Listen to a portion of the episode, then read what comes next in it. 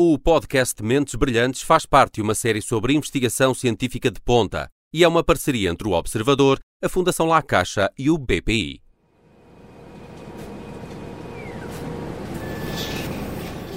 Acidentes de automóvel, acidentes de moto, saltos mal calculados para a piscina. Haverá outras causas, mas estas estão entre as mais frequentes e as mais conhecidas quando falamos de lesões da espinal medula. Podemos chamar-lhe fraturas da coluna, partir o pescoço ou alguma outra forma mais comum e menos científica ou clínica de descrever um problema grave. Mas seja qual for o nome que lhe dermos, o desfecho é muitas vezes o pior. Perda de controle do esfíncter, redução da mobilidade autónoma, diminuição da qualidade de vida.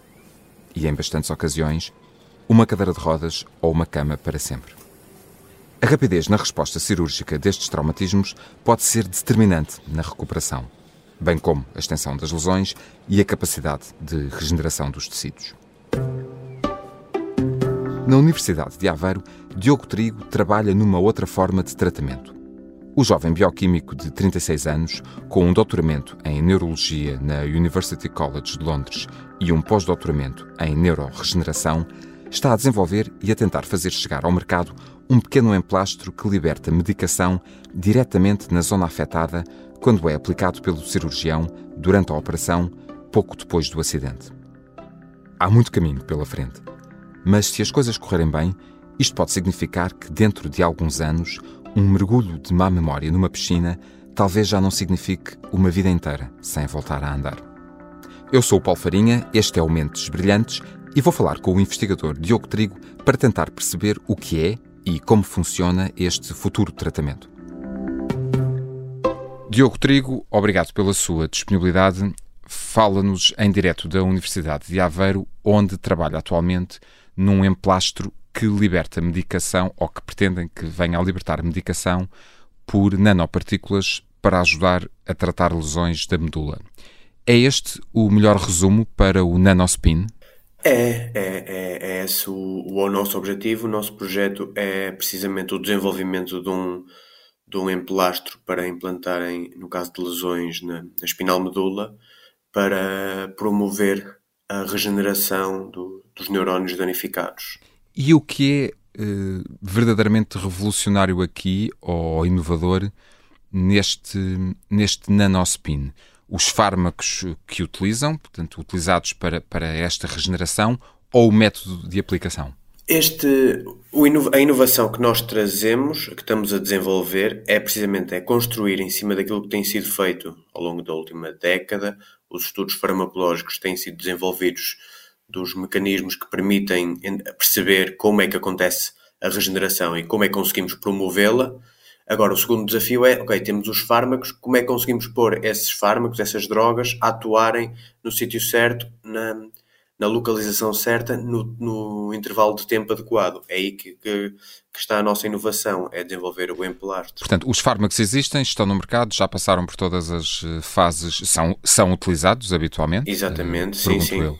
Eh, de que fármacos falamos quando, quando falamos de regeneração de neurónios da espinal medula? São vários, uh, são pequenas moléculas um, cujo que têm uma ação muito diversificada porque atuam em termos de fatores de, nucleares e, e, e, a sua vantagem é precisamente essa, como tem uma ação uh, diversificada, permitem ao mesmo tempo o mesmo, mesmo tipo de mesma classe de fármacos promover a regeneração dos neurónios e impedir a formação de uma cicatriz que impede uh, ela própria essa formação do, do, do, seu crescimento, a sua regeneração, como se fosse tipo uma cola que se deita em cima de uma lesão que não deixa depois uh, reconstruir nada lá.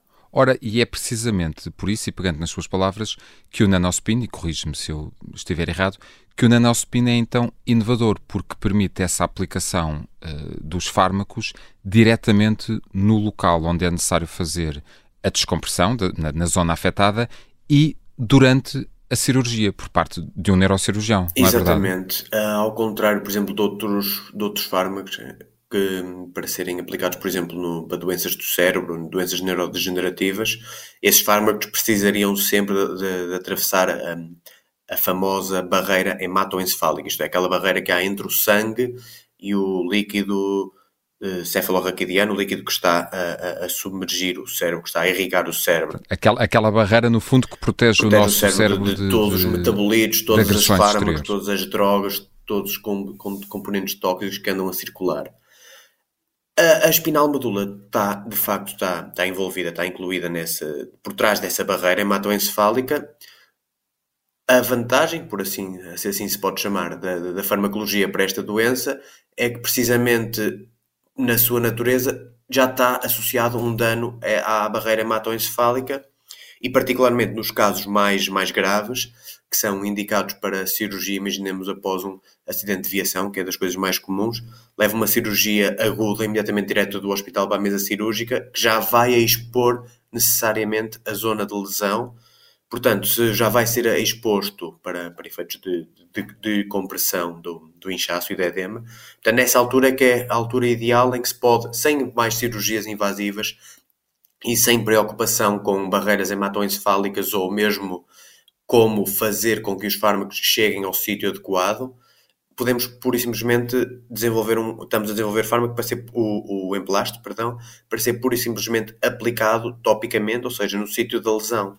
No sítio da lesão, imediatamente. Estamos a falar de, de uma lesão, uh, infelizmente, bastante comum, em caso de, enfim, as famosas, infelizmente, uh, quedas para a piscina também, também, também, podem, também podem provocar este tipo de lesões, mas sobretudo os acidentes, os acidentes de viação, quedas de moto e grandes, grandes traumas são os principais responsáveis, e, e socorro-me da estatística, por 250 a 500 mil pessoas ou 500 mil lesões que hum, no mundo inteiro todos os anos um, ocorrem com estas, com estas características.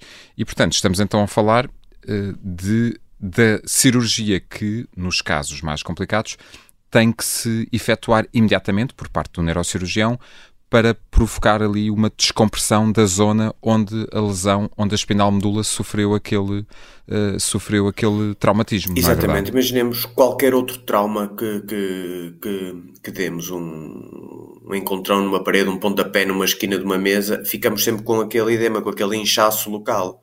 O problema dos neurónios é que na espinal medula no cérebro também, mas particularmente neste caso da espinal medula, os neurônios estão numa, num, numa zona muito compacta, muito localizada, onde não há espaço para inchar. O que acontece? O edema e o inchaço vai comprimir ainda mais os, os, os neurónios que já estavam de si só magoados, que já estavam lesionados, portanto ainda vai levar a mais uh, dano, a mais morte celular. Portanto, o que acontece? Temos estado a articular com com, com, com os médicos neurologistas e neurocirurgiões que nos têm indicação é precisamente essa, para cerca de um terço, mais ou menos, dos casos mais graves, são, são levados para, encaminhados para a cirurgia, precisamente para, sendo, usando uma expressão corriqueira, é, é literalmente abrir um buraquinho para, para poder escoar esse inchaço, para, para arranjar espaço para, para prevenir esse dano. E neste caso estamos a falar de um, de um famoso já que está ali, Exatamente. Portanto, já que está a proceder a uma, a uma intervenção tão invasiva e, e complicada, e por isso tem que ser, uh, tem que ser executada por, por um neurocirurgião, uh, aplicar imediatamente o nanospin, esse, esse emplastro, diretamente naquela, naquela zona. Então, e por que razão uh, é necessário recorrer à, à formulação ou à, form, à, à, composição em, em nanopartículas? Porque é que estas moléculas têm que ser aplicadas sob a forma de nanopartículas? As nanopartículas entram aqui para fazer um papel de imobilização do fármaco. Imaginemos qualquer medicamento.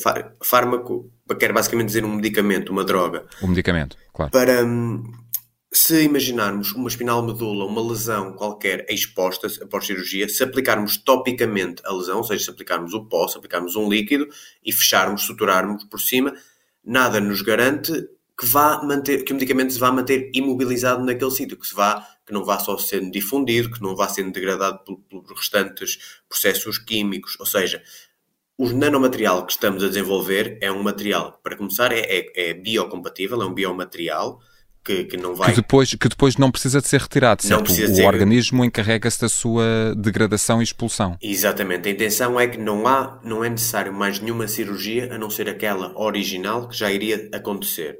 Portanto, o medicamento é absorvido pelo, pelo organismo por aquela zona e depois não é necessário uma nova cirurgia Exatamente. invasiva.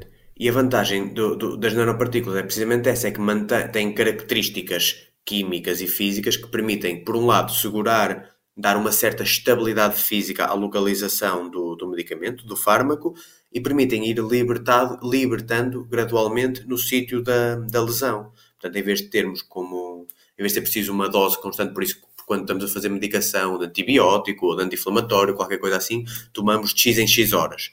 Para haver uma, uma porque a libertação não é graduada, é cada, a cada toma medicamentosa é que é libertado o fármaco no, no corpo. Neste caso, não, é uma libertação gradual ao longo do tempo, constante, até terminar o processo regenerativo, o processo de recuperação. Um, as vantagens do, do nanospin, e se, se, tudo correr bem no, em, em, tudo aquilo que ainda é necessário fazer, e já, já, já lhe colocarei uma questão sobre isso, a vantagem do nanospin pode significar um, exatamente o quê? Que, um, que pessoas que teriam lesões extensas e possivelmente ficariam com locomoção comprometida e, e que nunca mais poderiam voltar a andar, que possam uh, andar, ou pessoas que uh, será é ou, ou, atenua o nível de gravidade das, das lesões? Neste. Esta é a pergunta, esta é uma pergunta, e, e, sobretudo eu tenho noção quando, quando colocamos estas questões a investigadores, que há doentes que estão a ouvir estas, e há familiares de pessoas que estão a ouvir estas perguntas e habitualmente os cientistas querem, e bem, precaver-se para não induzirem em, em falsas, e, em falsas neste, esperanças. Neste item, mais uma vez, tendo em conta aquilo que estávamos a discutir atrás, queria realçar que, mais uma vez, isto é tecnologia em desenvolvimento e cuja aplicabilidade claro. será para doentes futuros, ou seja, para acidentes claro. que venham a acontecer no futuro quando isto já estiver aprovado para em, fase avançada de ensaios clínicos, portanto. Até, até porque se tudo correr bem, e, e adiante já essa questão, uh, ou essa pergunta faço-lhe já, se tudo correr bem, estaríamos a falar de quantos anos até que esta tecnologia estivesse disponível no mercado? Disponível no mercado ainda, ainda será acima de uma década, certamente, mas antes disso haverá os ensaios clínicos uh, que já, que, pela natureza da, da doença em si, os ensaios clínicos não serão, tendo em conta que temos uma, uma cirurgia invasiva, que não será a ser feita os ensaios os primeiros ensaios clínicos à partida já serão feitos, já serão programados em, nos pacientes em si. Ou seja, todo, todo o trabalho de, de segurança do, do farmacológica e de, de, toxicidade e compatibilidade será um ensaio, uma fase um, de, de, ensaios clínicos em, em, pacientes. Mas será ainda. Já, já, houve, já houve testes em modelos animais? Estamos a. Um, Neste, no, nós estamos a começar os modelos animais para começar agora em 2023, no início do, do ano estamos a passar da parte de in vitro, em, em modelos de células, para o modelo animal. Um, modelo, modelo animal de ratinho? Sim, exatamente. Rato morganho.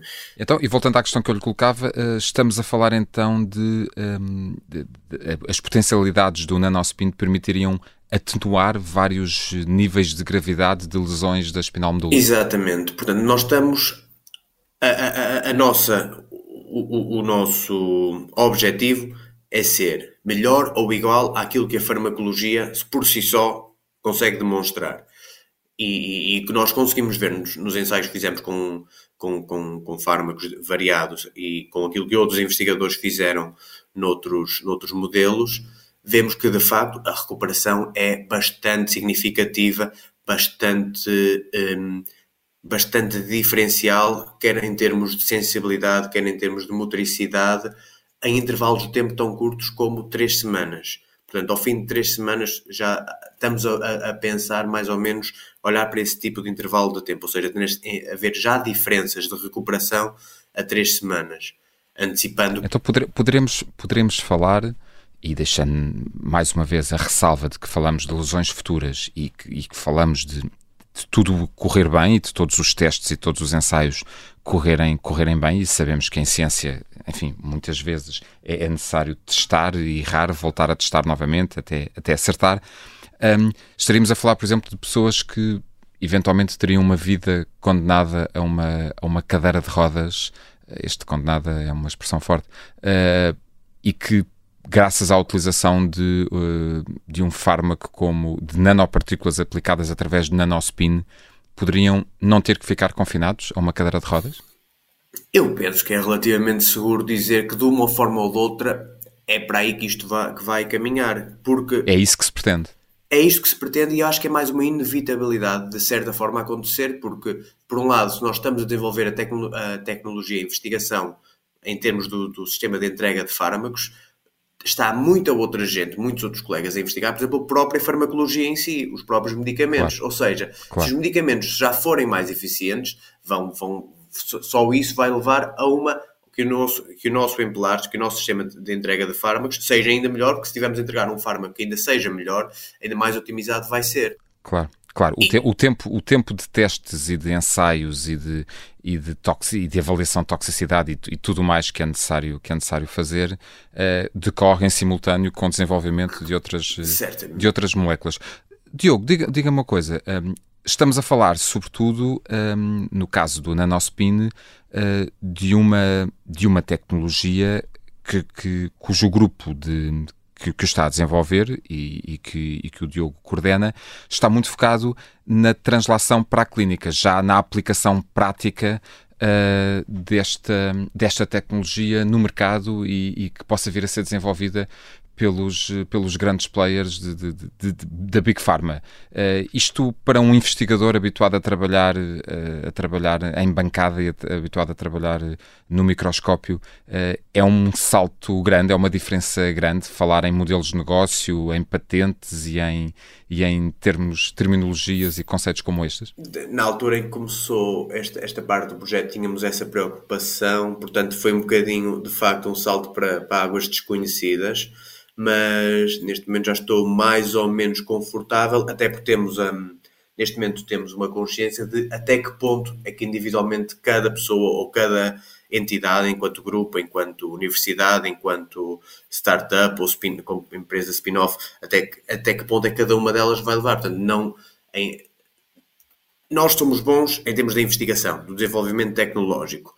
Não somos, por exemplo, não, somos, não vamos ser nós a fazer o marketing, não vamos ser nós a ir vender, claro, é por, a negociar por isso é que as Exatamente. Por isso é que as universidades têm os gabinetes de transferência e os departamentos de transferência Exatamente. de tecnologia. Sabemos, para, para dar. Agora, o que sabemos é que o desafio é fazer a investigação e encaminhá-la diretamente da, da, da bancada para o para a terapia, para o tratamento. Ou seja, não é só publicar o artigo e encaminhá-lo para, para o tratamento, porque é, é, como qualquer projeto novo que se inicia, se for a pessoa que está lá dentro a dar-lhe continuidade, é muito mais rápido e agiliza muito mais o processo, que neste caso já sabemos que vai demorar bastante tempo, sempre. Muito bem. Diogo Trigo, quero agradecer-lhe a sua disponibilidade para explicar aos ouvintes da Rádio Observador as potencialidades uh, do Nanospin e uh, desejar-lhe muitas felicidades para a continuação dos, uh, dos trabalhos que está, que está a desenvolver e que dentro de uma a duas décadas, uh, possamos ter pretexto para uma nova conversa uh, sobre, sobre esta tecnologia e a sua, e a sua aplicação prática uh, na saúde e na recuperação de, de doentes com lesões da espinal medula. Muito obrigado. Muito obrigado. Um salto para águas desconhecidas. É uma boa metáfora esta de Diogo Trigo quando fala de transferência de tecnologia da bancada do laboratório para a produção em larga escala deste emplastro que pode fazer a diferença na vida de tantos doentes. Por enquanto, os 70 mil euros que recebeu da Fundação La Caixa estão a ajudar neste processo.